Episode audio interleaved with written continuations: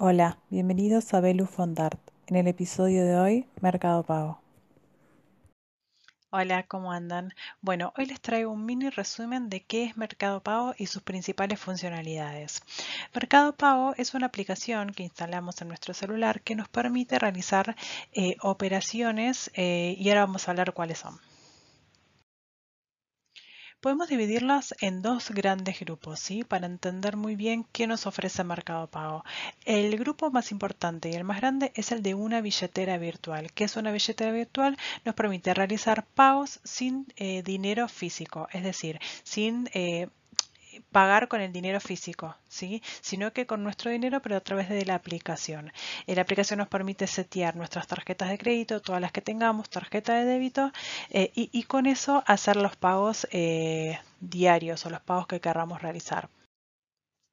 La billetera virtual nos permite entonces pagar con el celular, sí, a través de un código QR que suelen tener los locales eh, adheridos, podemos pagar en efectivo o con las tarjetas que tenemos previamente seteadas.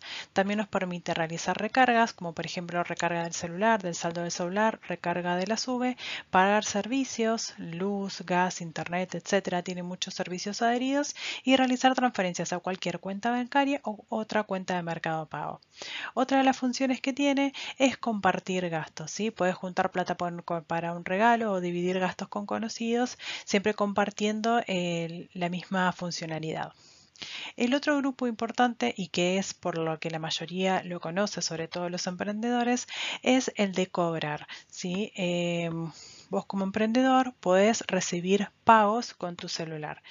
Em, lo puedes hacer desde, también lo podemos dividir en que es desde tu casa local, auto o donde estés a través de un dispositivo, por ejemplo, que se llama lector point, que es lo que, lo que hace es vos puedes pasar por el lector point de la tarjeta de crédito, ese lector point está adherido a tu celular eh, y lo que hace es leer los datos de la tarjeta de crédito, ¿sí? Y puedes aceptar el cobro de, a través de la tarjeta de crédito. Y si no, con el código QR que decíamos antes y que lo habrás visto en varios locales, que em, con el celular los escaneas, de ahí la persona paga y vos recibís el cobro. Y por otro lado, también lo puedes hacer a través de tus redes sociales o WhatsApp, por ejemplo, a través de un link de pago. Vos compartís ese link de pago eh, a quien corresponda a través de WhatsApp o tus redes sociales. Y por último, tiene una funcionalidad más que es checkouts. Es em, una funcionalidad que vos podés agregar en tu sitio web para también recibir eh, cobros.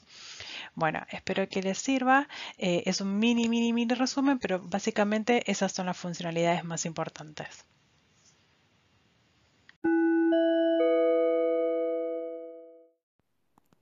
Este episodio ha llegado a su fin. Como siempre, para mantenernos en contacto, te espero en arroba belufondart.